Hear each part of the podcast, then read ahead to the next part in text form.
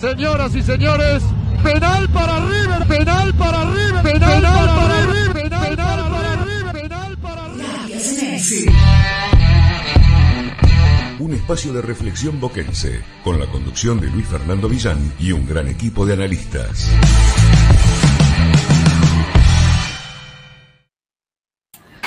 Hola, muy buenas noches a todos. Lunes 18 de abril del 2022 Estamos acá con un nuevo programa de terapia Ceneice, esta vez tomando la posta por Soy Luis, que todavía se encuentra de viaje y no nos puede acompañar. Marta, que está con unos desperfectos técnicos. Y como siempre, Ricardo Alonso a nuestro lado. Ya se va a estar sumando Santi Tarigo también para analizar lo que es este momento de Boca, que es un momento raro, es un momento difícil. El partido del fin de semana creo que a todos nos deja sensaciones medio malas en algún punto, porque a pesar de ser un empate contra Lanús, uno puede decir Lanús como un rival complicado, pero cuando te vas a ver la tabla de posiciones, ocupaba el último puesto, venía con, lo habíamos mencionado anteriormente, Almirón en la cuerda floja, y a pesar de que ganó el otro día frente al equipo ecuatoriano, que es un equipo duro, no supo ganar la semana, el torneo pasado de la Libertadores, no deja de ser un equipo de menor jerarquía y Lanús venía golpeado.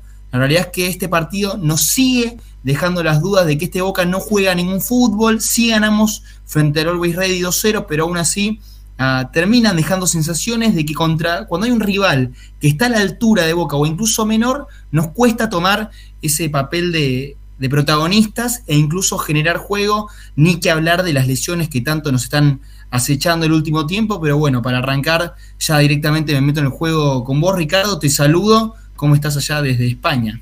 Hola, ¿qué tal? Santi, Marta, Santi, todos los seguidores. Todo bien, por suerte bien, un poco eh, decepcionado con el funcionamiento de Boca y, muy enojado con el tema del bar. Tal cual, eso creo que vas, nos va a dar tela para cortar el bar. La realidad es que ya estuvo hablando de Ligoy, ahí Marta es un experimentado, obviamente que después voy a pasar la palabra con eso. Marta, ¿vos cómo estás? Buenas noches, Santi, Ricardo y, el otro Santi, y obviamente a todos los que nos están escuchando. Y acá andamos. Eh, nada, difícil el, panorama de Boca. Eh, me parece que, no convence a nadie este Boca de Bataglia. Y, yo siempre, o, últimamente, lo que me fijo son las conferencias de prensa, ¿no? Cuando termina el partido, yo creo que además de los 90 minutos es clave la conferencia de prensa, porque me parece fundamental. Eh, saber qué piensa el entrenador, qué vio, qué autocrítica puede llegar a realizar. Y, me parece que ahí es donde más preocupación todavía le está metiendo batalla al hincha de boca. No lo escucho hablar nunca de fútbol en una conferencia de prensa. Lo veo muy cerca de los errores arbitrales y enojado con eso, pero nunca lo veo con una autocrítica de, de lo poco que juega el equipo. Sí, eso creo que es para también para hablar. Hay que ver si autocrítica es de puertas para adentro, pero es cierto que cuando agarra los micrófonos no nos da esas conferencias que capaz solía dar Alfaro y no suele reconocer los errores tampoco dentro de la cancha. Antes de arrancar ya con, el programa, no voy a olvidar de Santi Tarigo. ¿Cómo anda Santi? ¿Cómo anda Santi, Marta, Ricardo y a todos los oyentes de Terapia Ceneice? Eh, estoy muy de acuerdo con, lo que dijo Marta. Eh, porque yo, yo le caigo de, lleno al técnico, porque seguimos viendo un técnico chato sin ideas y sin juego, y la paciencia del hincha de boca cada vez es menos, cada vez más agotadora. Eh, arrancó la Copa Libertadores y el equipo sigue sin proponer nada. Y, y también me voy a sumar a lo que dijo Ricardo con la palabra decepción. Van de la mano las dos cosas para mí.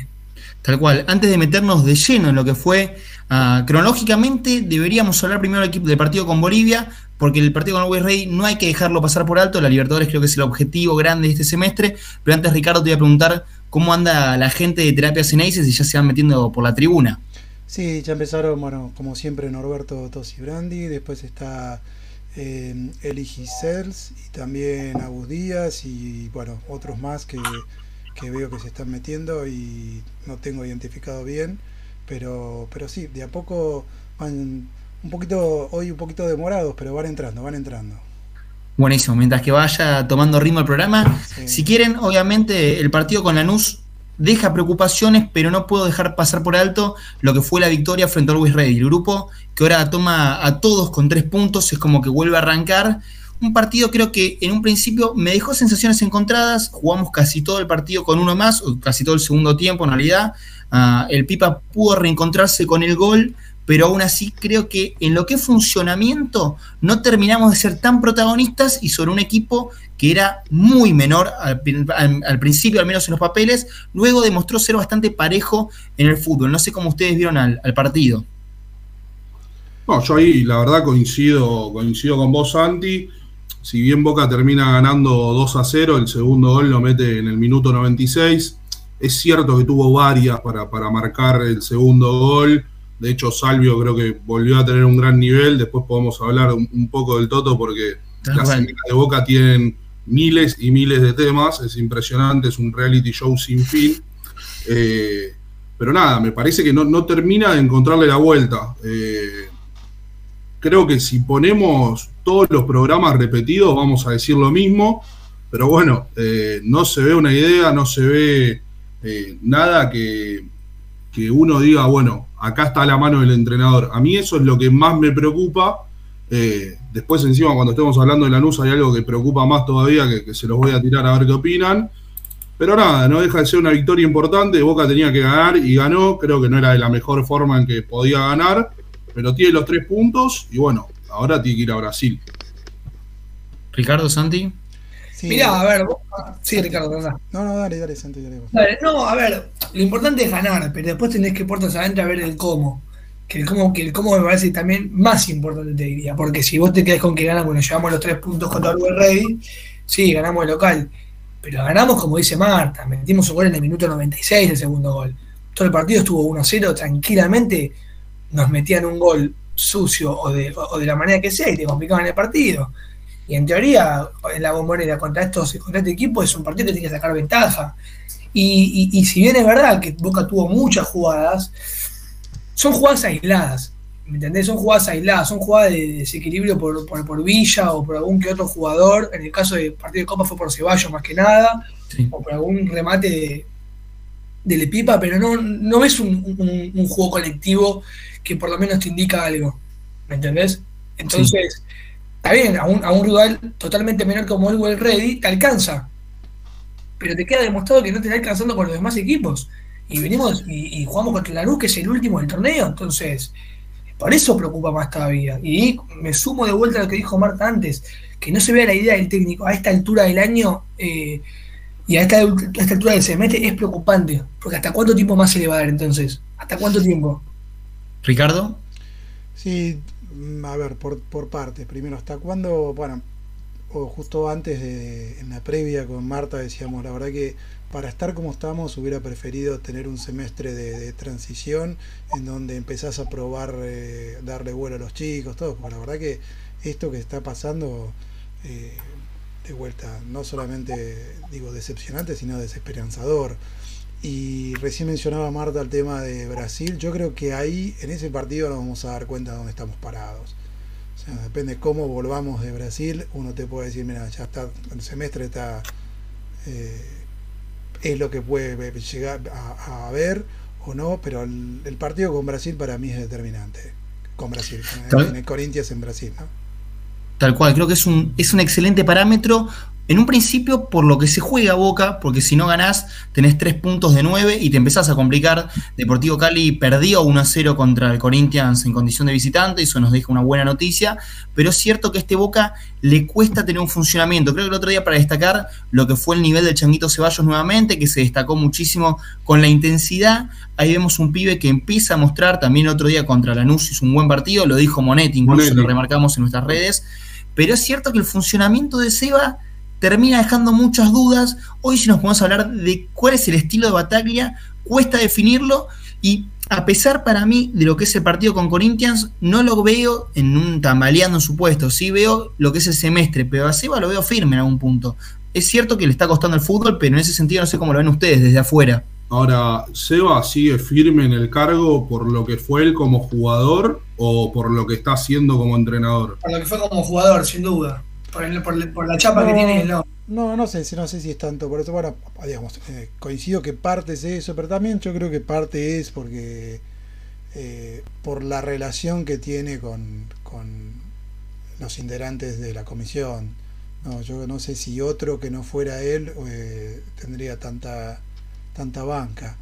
Pero eh, coincido, vos lo dijiste, yo creo que el partido con el Corinthians es, eh, es algo que nos va a dar la, la pauta de dónde estamos, pero no creo que, que, que sea, en el caso de salir mal, que sea determinante para la continuidad de, de Bataglia.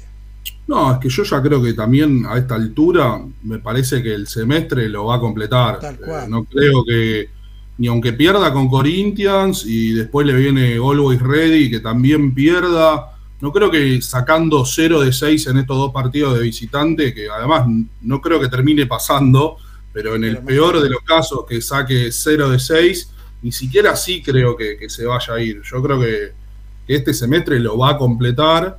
Eh, ahora, lo que preocupa un poco, porque antes lo defendíamos por el hecho de que no había tenido una pretemporada, de que el plantel le faltaban algunos puestos, pero hoy en día ya tuvo su pretemporada con su equipo, con refuerzos de lujo, podemos hablar de uno de los mejores mercados de pase de Boca de los últimos, no sé, cuatro o cinco años, o, va a estar ahí en top 3 de los mejores mercados de pase de Boca de los últimos cinco o seis años, y no se ve nada, es la realidad, no, no queremos ser malos con, con Bataglia, pero no, uno pone el partido y parecería ser que, que pase lo que pase. Como Y que además. Marta, esto te demuestra para mí cada vez más estos partidos que van pasando, que la victoria contra Estudiantes de La Plata y contra River fueron dos victorias totalmente aisladas.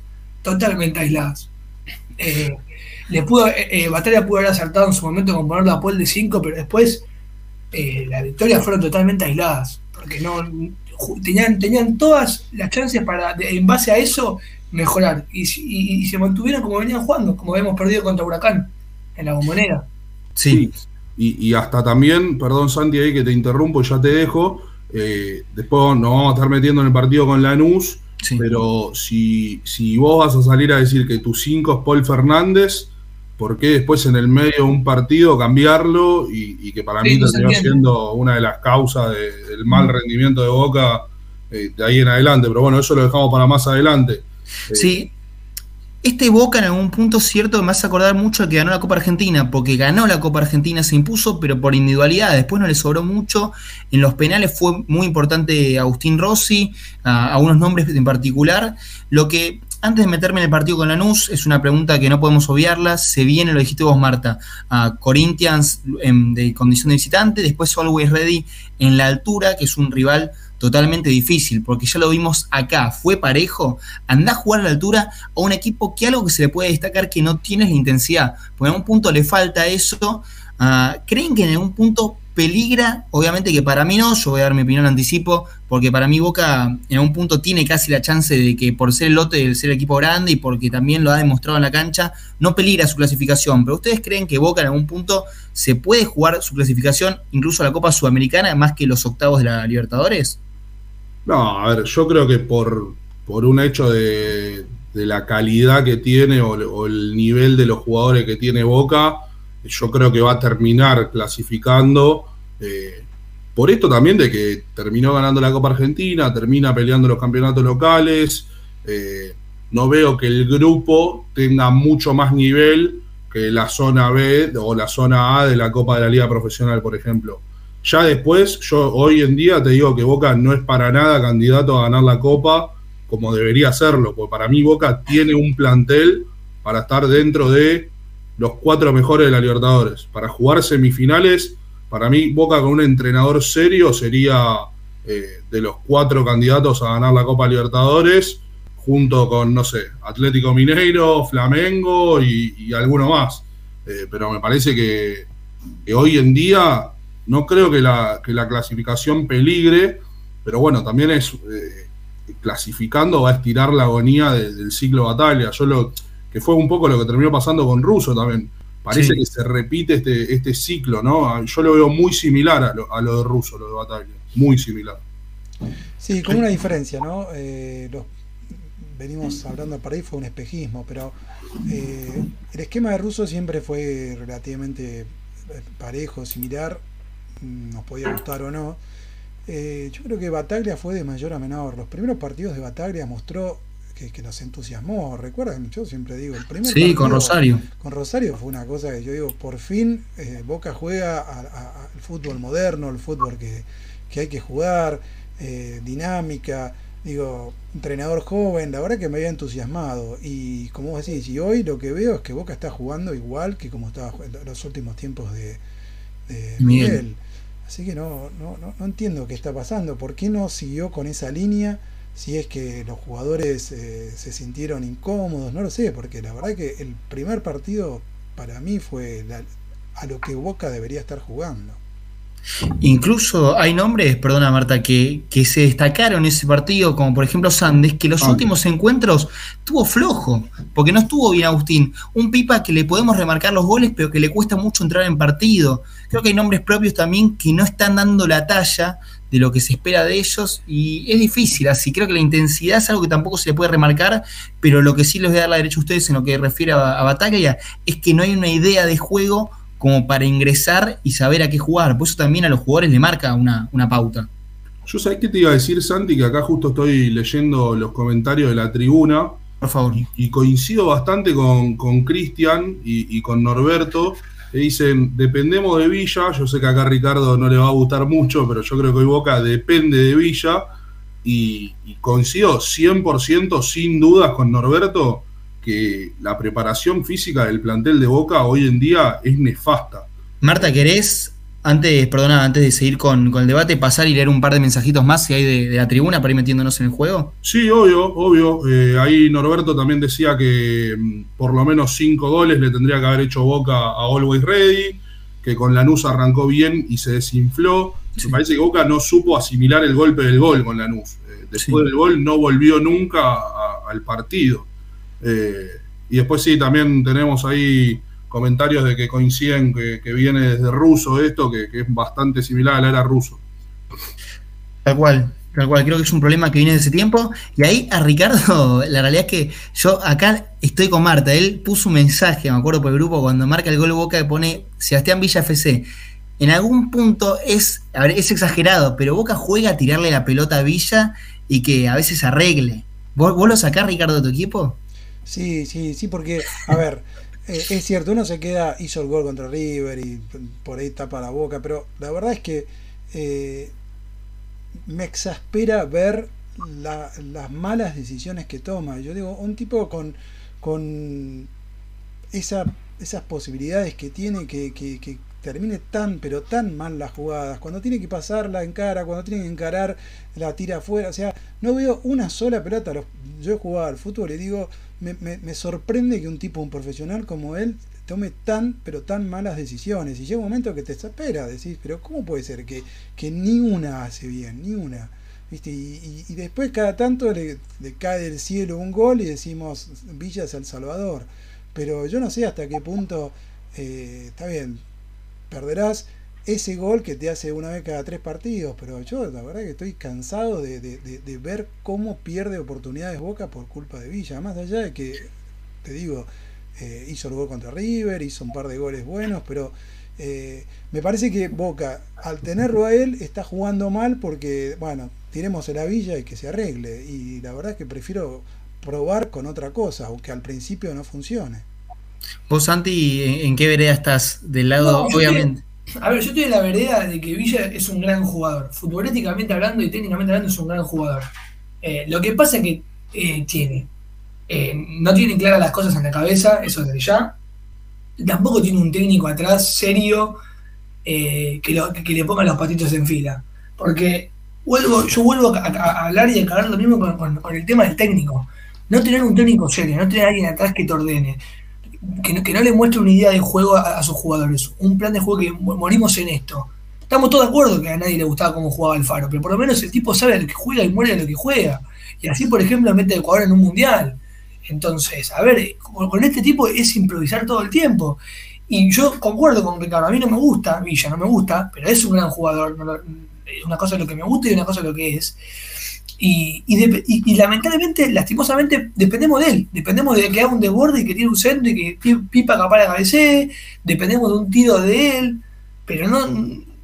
A mí lo que. Yo, yo el análisis profundo, el debate, lo llevo en el técnico. No podemos estar sin. Boca, Boca no es un equipo que puede estar con un técnico cuatro sin ideas. No somos un equipo de tala para abajo. Eso es lo que me preocupa. Acá Santi Javo Tarigo te pregunta, pone buenas noches, gran jugador, con Sí. signo de pregunta por Sí. Villa. Villa es un gran jugador, pero fíjate los goles. No. Es más, No- no es más, que es decir que cosa. es Poner a Villa, poner a Villa en, en el equipo de la vereda enfrente, cómo juega.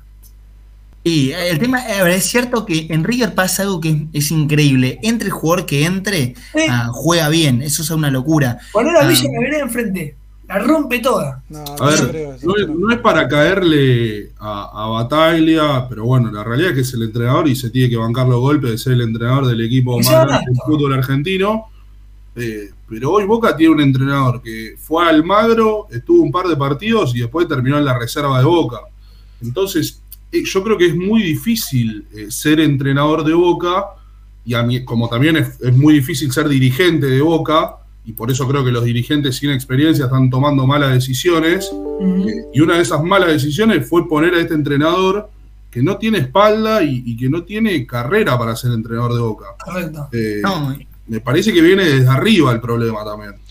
Es que en esta lo que, perdona Ricardo, ah, yo lo que quería remarcar, que siempre lo que le caíamos al Consejo de Fútbol era no traen los jugadores necesarios. Esta vez podemos mencionar que trajeron los jugadores que uno creía que tenían que traer. Para remarcar, hoy Briasco pasó por la enfermería, también fue operado. Pero esta vez pifiaron con el entrenador. Si yo me dejo llevar por Santi, por Marta y por Ricardo, creo que la cabeza de, de Bataglia tiene que estar en la Plaza de Mayo. Yo creo que, a pesar de mi cariño que le tengo, es cierto que la ideología de juego no la vimos en las No fechas la que vimos, vamos. no está a la altura del club, no está a la altura del club. Sí, Eh, igual- o sea, igual compite yo- porque Boca nada más. Yo, yo no digo, a ver, yo tengo bastantes más años que ustedes y digo, recuerdo cuando River eh, nombró entrenador a Ramón Díaz de la nada, terminó, se sa- sacó los botines y fue de entrenador. eh, y, y bueno, más allá de nos guste o no, se tiró, fue un técnico exitoso. Eh, lo mismo le pasó con Astrada. Cuando llegó Gallardo, Está bien, tenía un poco más de experiencia, había dirigido a Nacional en, Uruguay y lo había sacado campeón, pero tampoco es que tenía toda una trayectoria. Así que el tema de que no tenga, un- que sea un técnico inexperto, eh, no es que, es determinante.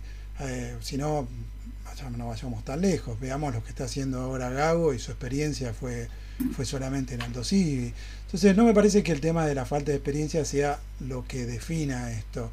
Eh, yo creo que hay un poco más de, un, miedo a, arriesgarse, creo, porque cuando se arriesgó, que digo, fue las primeras fechas eh, de, su mandato, para decirlo de alguna manera, eh, Boca anduvo bien y después empezó el temor, el temor y empezó a jugar Boca de vuelta a no equivocarse y no a plantear nada a favor. Eh, Ahí- que, sí. Ahí, Ricardo, perdona que te interrumpa. Voy a tomar unos textuales del chat y ahí me voy a meter en algo que está totalmente relacionado con lo que vos decís. Primero que nada, Norberto Tosi remarca que Salvios y Ceballos puede ser una, una alternativa interesante. Lo vimos por Copa y tuvo su rendimiento. Salvio no pudo convertir, pero aún así generó muchas chances. Después vamos a hablar lo que contó Marta, que tuvo el problema con la, con la mujer. Cristian remarca que, claro, que no es Mbappé, pero Villa nunca tuvo un DT que lo acomode un poco. Somos Villa dependientes 100%, aunque tengan un balde en la cabeza. Santi remarcó esto. Y acá Lee Gisels ah, plantea, la jefa de la barra brava, siempre presente ahí del lado de Marta, pre- pregunta, ¿será que en River manda Gallardo y en Boca no manda el DT? Ah, eso lo hemos hablado mucho, hasta qué punto capaz el Consejo de Fútbol no termina diciendo, bueno, que esté Sebastián, porque es un tipo que, a ver, no es que él es 100% funcional, pero que tiene mucha llegada con ellos y es más, se sabe que tiene una conversación diaria y todos sabemos que en River capaz Gallardo tiene más la palabra y que no se lo pasa por arriba. No, y a ver, a ver, desde que Almendra hizo lo que hizo, me parece que queda más que claro lo que pasa en Boca. Eh, Hoy volvió a meter gol. Sí, hoy volvió a meter, Gracias. metió el 5-0 de, de la reserva, eh, pero bueno, sí, volvió a meter un gol. Eh, yo creo que el mayor problema que tiene Boca hoy en día, y Luis cuando escuche esto va a estar orgulloso, yo creo que arranca desde arriba. El problema que tiene Boca, que tiene dirigentes que no saben ni qué están haciendo y que no están capacitados ni para manejar un club de fútbol de amigos y están en el club más importante de Argentina, donde eh, todo tiene una caja de resonancia impresionante y no se dan cuenta que están haciendo todo mal. Eh, me parece que no hay duda de eso. no hay duda y eso ese es el gran problema que está teniendo Boca. Ni Bataglia, ni Villa. El gran problema es que, que la dirigencia no está preparada para manejar un club como este. Eh, está haciendo como se manejaban los clubes hace 30 años, 40 años, eh, sin ir más lejos, la, toda la parte que se había regularizado en Boca en los últimos 20 y pico de años, que era todo, toda la presentación de información, los balances. Desde que asumió esta comisión directiva no hay un balance en Boca. Tal cual, Ricardo. Además, algo que lo hablábamos en la previa, que no es poca cosa, es el parte médico que estuvo con Guanchope, pero que con la mayoría de los jugadores, excepto que los tengan que tomar una intervención quirúrgica, no suelen estar. Hoy en la tabla estamos cuartos, con cuatro ganados, cinco empatados, uno perdido. Y si nos tenemos que tomar memoria, campaña de Alfaro, fuimos punteros casi todo el torneo. Guillermo también, peleamos la copa, lamentablemente no nos fue bien, pero aún así peleamos. El Vasco salió campeón con un equipo de menor calidad. Creo que los últimos años no pasaba que un Sea tan poco competitivo. Y algo que esta gestión lo debe tener en cuenta es que un poco este año se están jugando la candidatura, porque ya el año que viene la Copa la jugás con las elecciones, hermano. O sea, este año es una vara bastante importante para lo que va a ser el 2023, que va a tener un clima político importante eso. Sí, yo lo que creo que va a ser fundamental eh, es lo que pase de acá a las próximas elecciones. Eh, ya todos sabemos cómo vota el, hincha de, Argentina, el hincha medio de, Argentina, eh, que si a Boca se le llega a dar de ganar la séptima que tanto necesita, yo creo que este tipo no lo saca más del club si ganaron y si yo creo que hoy en día, no sé si no ganaría de vuelta Riquelme, yo creo que sí. Imagínate si a Boca se le llega a dar el sueño de la Libertadores. Eh, el, tema, el tema es ahí, vos lo sacás ahí, la pregunta es para, para, los tres. Ustedes, si ganan la Copa en estas circunstancias, por individualidades o por lo que sea, ¿ustedes seguirían siendo igual de críticos o...? Sí, lo que pasa más allá de, la verdad que eh, primero, si gana la Copa sería una casualidad, porque así como están las cosas me, resultaría, me resulta muy, muy, muy raro que pueda ocurrir, lamentablemente, ¿no? Estoy muy desesperanzado viendo cómo funciona el funcionamiento del equipo, pero es independiente de eso. Yo digo, todo como se está, lo que está manejándose en el club desde todo punto de vista institucional, no estoy hablando de la parte deportiva, me parece que, que retrocedió 30 años el club. Estamos en la época de los 80 ¿sí? 30, 40 años, es, todo más, o sea, todo poco serio, serio, ¿no? ¿no? Boca hoy, más allá de que les guste o no, que la gente, el hincha quiere decir que el club es un club, hoy los, clubes de fútbol son empresas, son empresas, tienen que ser manejados con una, una seriedad eh, a prueba de balas y, la verdad que hay tantos comentarios en cuanto a cómo se está manejando de, incluso desde el punto de vista de la, de la honestidad, ya casi diría en, algunos casos, eh, que, da miedo, ¿no? Da miedo pensar, ¿será así lo que está pasando en Boca? Santi, vos la visión de, del hincha que está metido en redes, sos ahora el que maneja, después nos podés mencionar un poquito eso del Twitter, que hay que empezar a ganar seguidores, pero ¿qué, qué, qué visión tenés vos y qué visión también ves desde la tribuna que está más metida también en el mundo, donde hizo mucho foco el mundo Riquelme, porque en las redes te matan si vos pones algo. Yo te voy a hablar del lado de las redes, Santi dice que me hace el pie porque estoy metido bastante con el Twitter.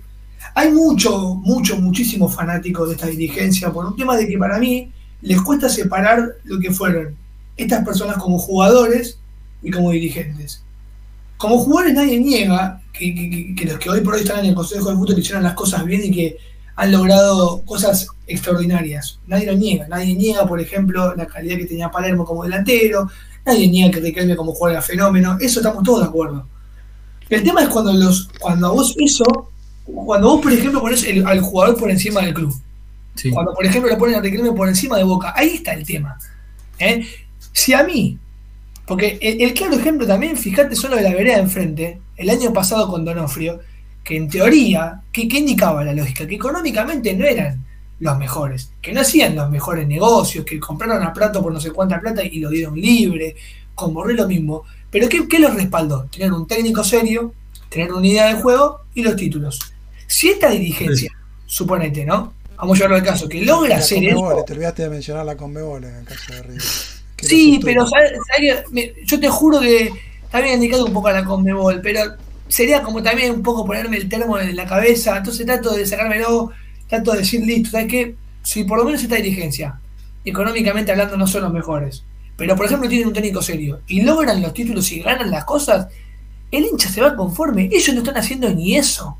¿Entendés lo que te digo? Además de, de todo lo que dijiste vos, Ricardo, que no ponen un balance, que no están haciendo las cosas bien, y encima, desde lo deportivo, no, no competimos bien, no jugamos nada, ¿viste? Porque, si, porque vuelvo a lo mismo, si Boca eh, tiene estos problemas, pero después en la cancha golea, eh, tiene un buen un entrenador y, y, y, ganamos cosas, y viste, pero volviendo a las redes, Santi, hay mucho, mucho, mucho, mucha manada de gente eh, de un rango etario entre, entre 15 y 20, 20, 25 y 30 años, te diría. Que vota, aparte, que vota, vota porque en las urnas muy es activos. problema. Y es, un rango, y es un rango etario que eh, te dicen que se cansaron de los anteriores y que están con esta dirigencia a muerte y que son riquelmistas y que a ver, yo no te voy a jugar por, porque lo votás, pero no te dejé comer en cuento que como que fue, fue el mayor ídolo y Maradona pudo con él. Bueno, listo, está bien, vamos, están, están estos tipos ahora dirigiendo.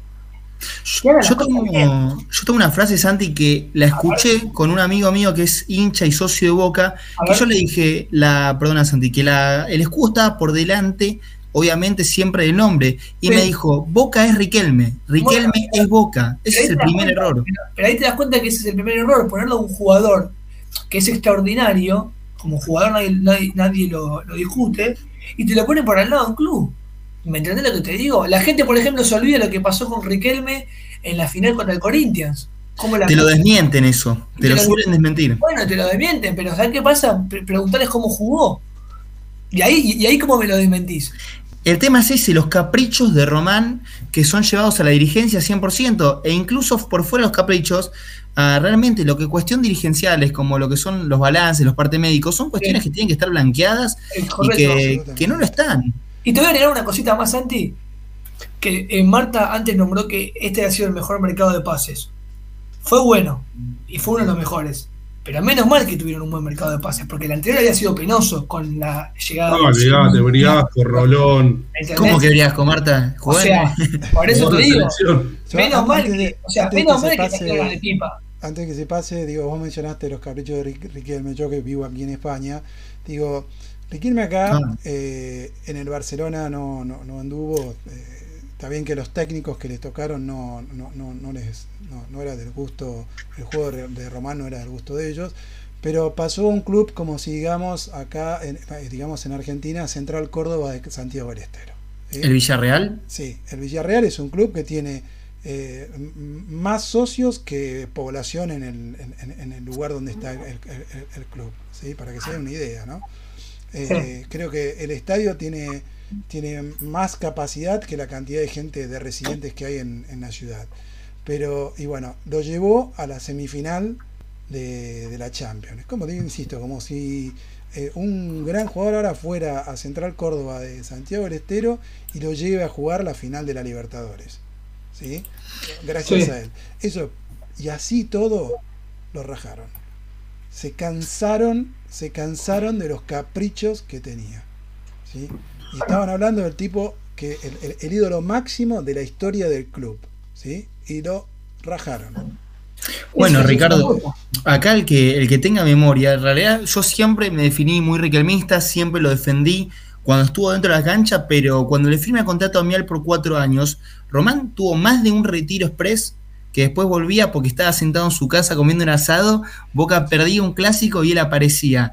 La realidad es que esas cosas no las tiene que eh, tramitar, ah, o transmitir como dirigente y las está haciendo. Ese creo que son los principales problemas. Porque vos no te pones a fijar el armar los equipos, lo dijo Marta capaz con la anterior ventana o Santi, no recuerdo bien, no Sí. fue buena y esta que lo termina haciendo se termina encaprichando con Sebastián, que yo lo quiero un montón, pero acá en algún punto lo menciona Norberto. Recuerda que eh, sí, Santi, ¿fue buena? ¿Hasta qué punto fue buena? En esto, El- o sea, agarra, vos a- agarrá el refuerzo, el, el- el mercado de pases, y agarrá estos partidos, y hasta qué punto fue buena, porque yo, yo te digo una cosa, yo No. te pongo en duda esta, No, no, pero esta, ahí no coincido. Fue, digamos, agarrar los, los últimos mercados de pases y este, eh, dijimos, Boca se reforzó bien. Yo creo que es buena. Arranquemos por, Yo arranquemos la coincido con defensa. Ricardo. Yo creo que es buena, pero también vos tenés que darle un entrenador que, que a los jugadores Pero- da Claro, Ustedes la están comparando- Y jugar Bueno, pero el mercado de pases no es solo los jugadores, ¿eh? Pero Ricardo, ustedes la están comparando, Marta, también con las últimas contrataciones que hace el Tano Angelici o con las últimas ventanas de, de Riquelme, porque ahí capaz es la mejor comparativa, porque realmente capaz las últimas ventanas del propio Juan Román no fueron las mejores. No, Pero cuando vos pésimas, capaz yo tomás- diría, no fueron mejores, son muy, muy benévolos. Fueron pésimas. O sea, vos te gastaste un montón de, de dinero en traer a Rolón, Orsini y Briasco. Esa fue la. la- Son la- tres paquetes. ¿viste? Entonces, ¿cómo, eh, comparado con eso, cualquiera va a ser mejor. Pero, pero igual no es mala. No, digamos, eh, eh, no vamos a criticar realmente, sorprendentemente. Para mí, eh, los refuerzos Sí. fueron realmente. Figal es un buen jugador, más allá de las lesiones que tiene. Benedetto, más allá de que Pero- puede venir en mal estado, inspira un poco. Lo de Figal yo te lo cuestiono, por ejemplo, un poco, Ricardo. A mí me gusta. No, pero Figal es un buen jugador, que ya había jugado en un equipo grande, que, que había Pero sido. por algo viene de jugar en el Inter de Miami, muchachos. ¿sabes? Y además- Pero, pero ¿qué prefieres? el valor que lo pagás. Bueno, pero ¿a- ¿y a quién querés traer, Santi? No podés traer Pero al no, pero, yo no- pero, pero, por ejemplo, yo te lo comparo con el mercado de pases de otra dirigencia. Y un mercado de pases bueno era, por ejemplo. Pero era otra economía, era otra realidad de país, no podés pero entonces, pero entonces salimos a buscar por la ventana por salir a buscar. No, yo no creo que Boca haya traído por salir a buscar en este mercado de pases. Yo creo que el mercado de pases de Boca fue muy bueno. Fue Trajo un muy buen jugador por línea. Por, por lo menos yo ta- hasta ahora te lo cuestiono, ¿no? O sea, al único que no te Pero por cuestiono- rendimiento con el diario del lunes o por lo que claro. fueron a no buscar estoy con el diario del viernes. Tal No, cual no, no. dice Marta. no te voy a mentir, fueron todos espectaculares los rendimientos de los que han venido, pero a priori los nombres, como te vuelvo a repetir, a mí me vas a decir Benedetto, Figal, comparado con. Orsini, Briasco. Ahora, Con el yo les diario del pregunto, lunes pifió hasta el Real Madrid con Hazard Pero- y el Manchester United con, con Maguire. O sea, a Marta y a, y a Ricardo, yo lo que les quiero preguntar, porque en algún punto lo que Santi dice, si vos en este plantel, porque si te quedabas, si no traías a Benedetto, te quedabas con Bow, que lo tenías como Sí. nueve, te quedabas con Elicha López, Sí. que era una gran alternativa, y no traías a Figal. Ese es el tema, que también Boca desprendió de mucho para atraer a estos jugadores. Y el Pipa, yo lo quiero un montón, pero le está costando un poco esta Sí, vuelta. ¿eh? No dudo de su calidad igual. acá, en la, acá en, la, en la tribuna de terapia, que le mando un saludo a Nacho Llorente, ustedes me van a decir que era otra, era otra economía. Pero acá ponen un ejemplo también muy bueno. Boca pasó de traer a Junior Alonso a Figal, por ejemplo. A yo ver, no veo, yo yo no veo una gran diferencia yo digo que sea pésimo este mercado de pases.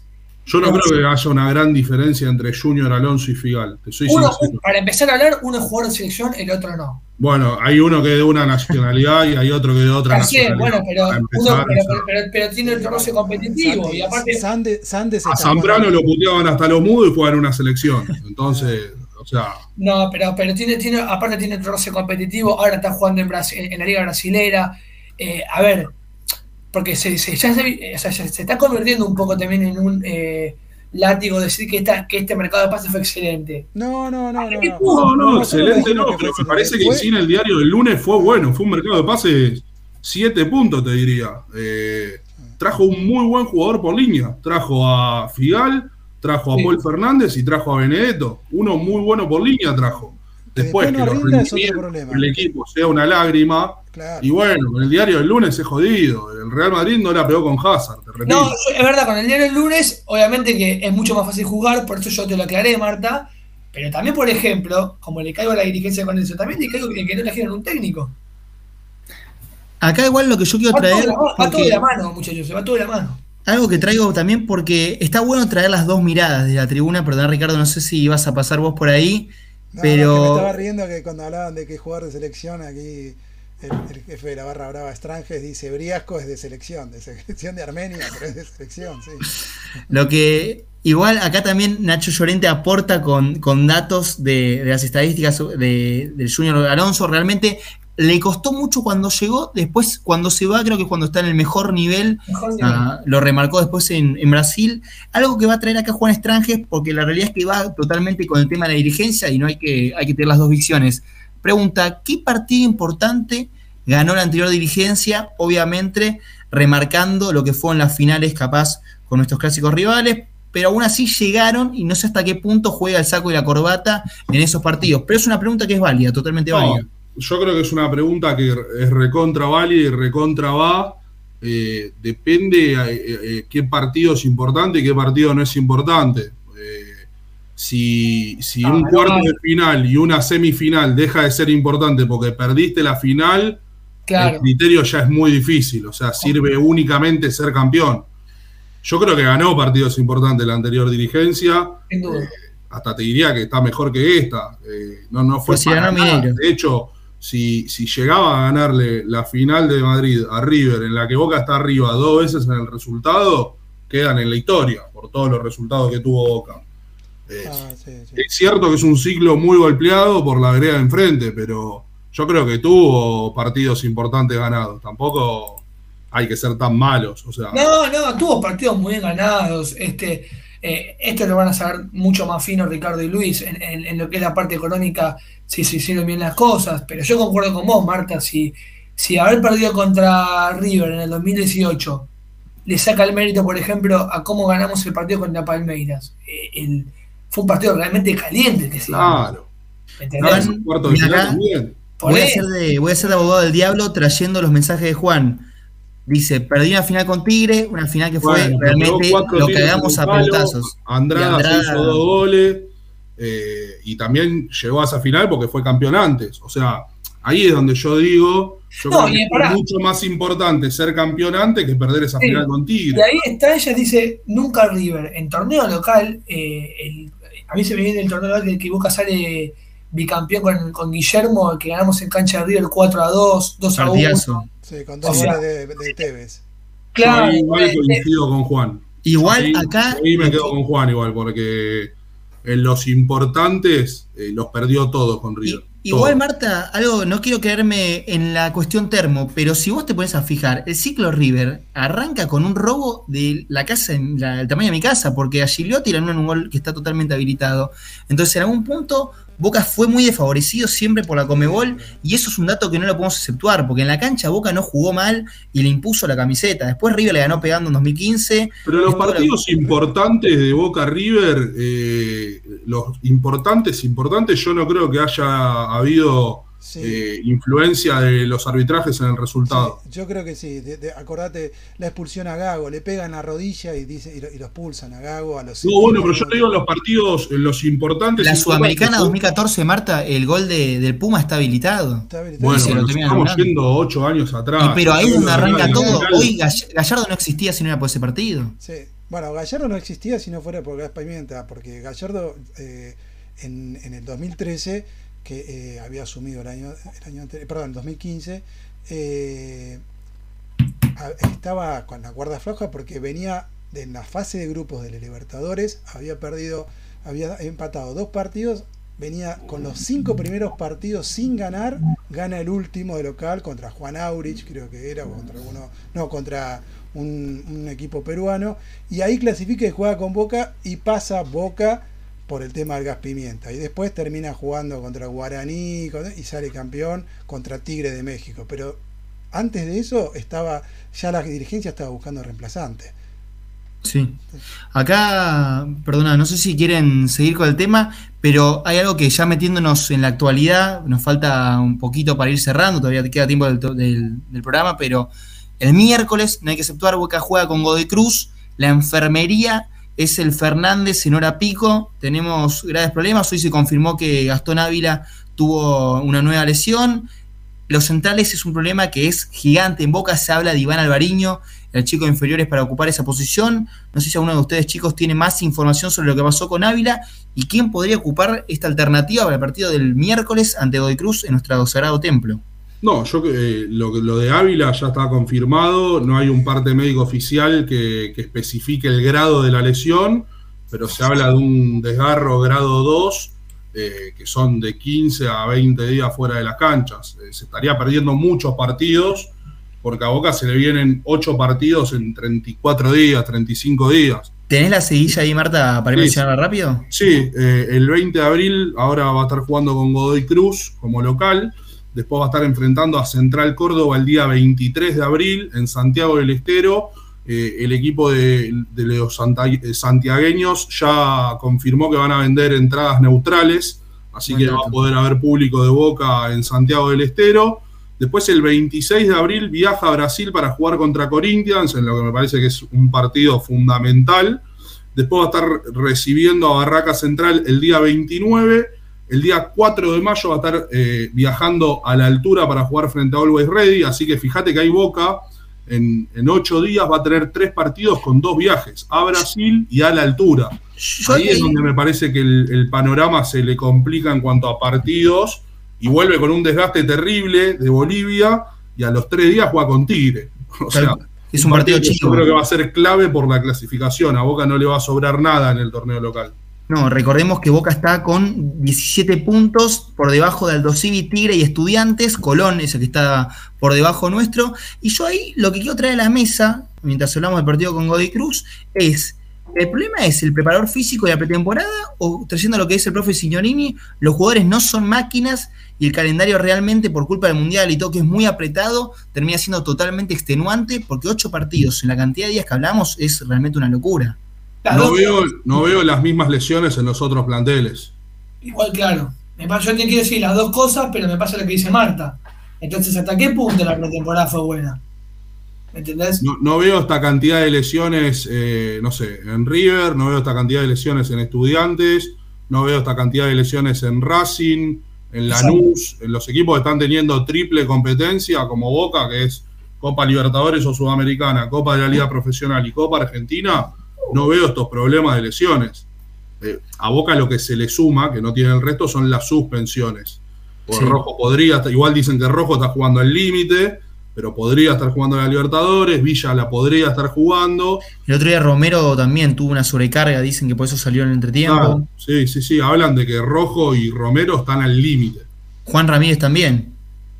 Entonces me parece que ya pasa a ser más un problema propio de la preparación física del cuerpo técnico de Bataglia que del calendario. El calendario obviamente es acotado y va a ser peor de acá en adelante porque se va a venir una liga de todos contra todos donde va a haber partidos todos los días, se va a jugar de lunes a lunes y donde Boca seguramente va a tener Libertadores también o Sudamericana y va a seguir en la Copa Argentina, no va a tener parate nunca Boca eh, y es un tema que lo va a tener que tener en cuenta. Sí, sí, sí, sí, sin dudas alguna. Yo lo que les quería consultar, ¿alguno de ustedes chicos tiene lo que es el posible 11 que pondría Bataglia? Porque la verdad que con todos los problemas que hay frente a Godoy Cruz, ¿o todavía se va, no se baraja ninguna alternativa? No, Todavía, yo por lo que estuve viendo, no, no se perfila un equipo. Pero es muy posiblemente que no salga. Se estuvo practicando también un viejo conocido de la casa, ah, totalmente amado por ustedes, que Rolón podría jugar de dos, lo estuvo practicando toda la semana, Bataglia. Sí, a ver, yo creo que el otro día, no sé qué opinan ustedes, pero a mí me parece que Advíncula de central se desempeñó bastante bien y de paso también le da rodaje a Weigand. Sí. No sé qué opinan ustedes. Eh, es cierto que inventás algo, pero con Rolón también lo estás inventando. Sí, tal cual, tal cual. Mirá, yo acá, Santi, cito una cosa que estabas hablando vos sobre cómo viene el, cómo viene el calendario. Acá sí dice, el calendario es acotado, pero Boca tiene tres veces el plantel de otros equipos. Entonces volvemos, a lo, volvemos a lo mismo de si, si, si realmente se hizo una buena pretemporada o qué pasa con las lesiones. Yo lo que leí, vos que preguntabas, Santi, yo leí que Zambrano puede llegar para el próximo partido de Copa Libertadores. Ah, interesante eso, porque ahí la dupla ya cambiaría. que podía volver, que podría volver a llegar. Eso lo leí. No sé. Perdón, Santi, ¿quién? Zambrano. Zambrano. Sí, sí, dicen que va a concentrar, que va a viajar Exacto. y que lo van a evaluar hasta último momento. Exacto. Ahí les hago una pregunta. Si no juega Zambrano, rojo suspendido, ¿quién Sí. juega de central? Y O sea, Sandes, Alba- Sandes puede, ir por, puede ir por un lado y el otro central es o subís a uno de inferiores, el tema es saber a quién, porque Alvariño, porque incluso dicen que en inferiores son chicos que están reconvertidos en ese puesto. Tenés que ir recién Bueno, a la cuarta. ¿Cómo haría para- con Aranda y con Advíncula? ¿Qué querés? Aranda está, está jodido tocado, ese tema. por eso. Y si no, Bueno. le pongo a Sandes y Advíncula de centrales. Juega con cuatro laterales, Boca y Es el, es el FIFA, cuando pasás un lateral de central. literalmente parece el FIFA, Santi. Es increíble. Igual el otro día Víncula hay que remarcarle que tuvo sus lindos cruces. Y para, para ir cerrando, si quieren, Tuvo, para tuvo un cierre sobre López eh, Sí. muy bueno eh, en el segundo tiempo. Y el que el otro día tuvo un partidazo, Changuito Ceballos, creo que eso ya es cosa seria. El que no pudo estar, que sí fue convocado para el partido con Godoy Cruz, es el Toto Salvio. El Toto Salvio vuelve a ser convocado, se habla de que no se puso en práctica este protocolo de género porque Magalí, ah, que es la ex mujer del Toto, no hizo la denuncia con Boca y por eso no se hizo. Ah, realmente más a manera informativa, el Toto parece que podría estar a disposición Ah, es un caso que está en la justicia, las imágenes no terminan siendo muy claras sobre el famoso uh, pisotón o el famoso atropello que realiza el Toto Salvio sobre la mujer, ex mujer en este caso. Exacto. Pero ya metiéndonos sí más en lo que es el partido con, con Lanús, algo rapidito, si quieren para agregar, chicos, no sé, no pudimos hablar mucho sobre eso. Ceballos creo que fue punto más alto, Molinas ingresó bien a lo que le veníamos pidiendo, pero el equipo aún así le sigue costando la, la idea de juego. El equipo chato y sin ideas. Bueno, para entonces, si quieren, para ir cerrando, sí ya metiéndonos en lo que es el partido con Godoy Cruz, les doy 30 segundos, lo que quieran, crean conveniente para ir viendo lo que es el partido. Y también uh, no hay que dejar de lado lo que es el partido del fin de semana frente a Central Córdoba, que también va a ser en la previa a nuestro queridísimo programa del lunes que viene. Bueno, ahí si querés, Santi, me, me adelanto y arranco. Boca va a estar jugando el miércoles, 21 a 30 horas, en la bombonera nuevamente eh, frente a Godoy Cruz. Hoy hubo un cambio de, bar para el partido de Boca. Iba a ser Darío Herrera, quien fue bar del partido de Banfield y River. Eh, lo pararon a Darío Herrera por el horror que tuvo en la jugada del penar de River. Eh, y Héctor Paleta será quien reemplaza a Darío Herrera en el bar. Perfecto, hay que ver ahí si, si llega la señal en la bombonera. Creo que eso lo tendrían que, ver el próximo partido, porque hubo una jugada muy parecida y no cobraron nada. Ya igual estuvo hablando Beligoy y dijo que para él no fue penal. Ricardo. Sí, justo mencionaba lo de Beligoy, pero lo, de, lo del penal de River fue una cosa casi diría vergonzosa. Vergonzosa. No, no, no, no. Digamos, se supone que la tecnología la llegó para, para evitar todo el tipo de injusticias que había por, no de mala fe, pero por errores arbitrales y, y, ahora hay no errores, horrores gracias a la tecnología. Yo no lo entiendo, que vienen qué que, que es lo que pasó, pero bueno.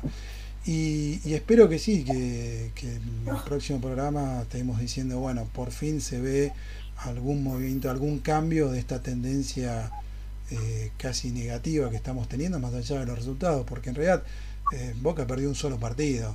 Eh, no, no es que venimos de, de derrota en derrota, siempre perdió un solo partido, pero el problema no son los resultados, que sí, no nos gustan, el problema es que no se ve un, una línea de juego y eso es lo único que estamos pidiendo, que se sepa a qué, a qué se juega, nos guste o no nos guste, pero a qué está jugando Boca, y hoy no lo sabemos.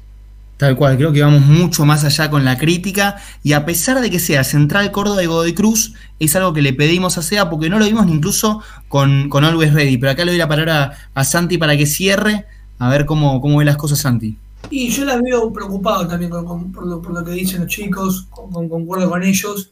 Eh, y así tú a veces Boca saca buenos resultados. Eso es lo más gracioso. Pero el tema, como dije, el tema es el cómo. El cómo ganar y el cómo perder. Si puertas adentro no trabajas en cómo, por más que los resultados a veces te acompañen, después te la das de vuelta contra la pared. Porque vuelvo a decir lo mismo que dije cuando arrancó el programa. Lo que está pasando con Boca ahora cada vez demuestra más que ganar la Estudiantes, que era el puntero, ganar la River fueron dos victorias totalmente aisladas. Totalmente aisladas. Tal cual, tal cual. La realidad es que Boca, nuestro queridísimo Boca, no nos está dando el funcionamiento que queremos. Para saludar a los que están siempre en la tribuna, Eric Gisels, Juan Estranges, Cristian, a Nacho Llorente, que también pasó por ahí, a Norberto Tosi, agradecerles muchísimo. Los esperamos el próximo lunes. Mandarle un saludo muy grande a Luis, que seguramente después va a ver el, el programa, y agradecerles a todos por estar. Hasta el lunes que viene. Hasta el lunes que viene. Por hoy hasta acá estamos bien. Reservamos tu turno para el próximo lunes en Terapia Ceneice.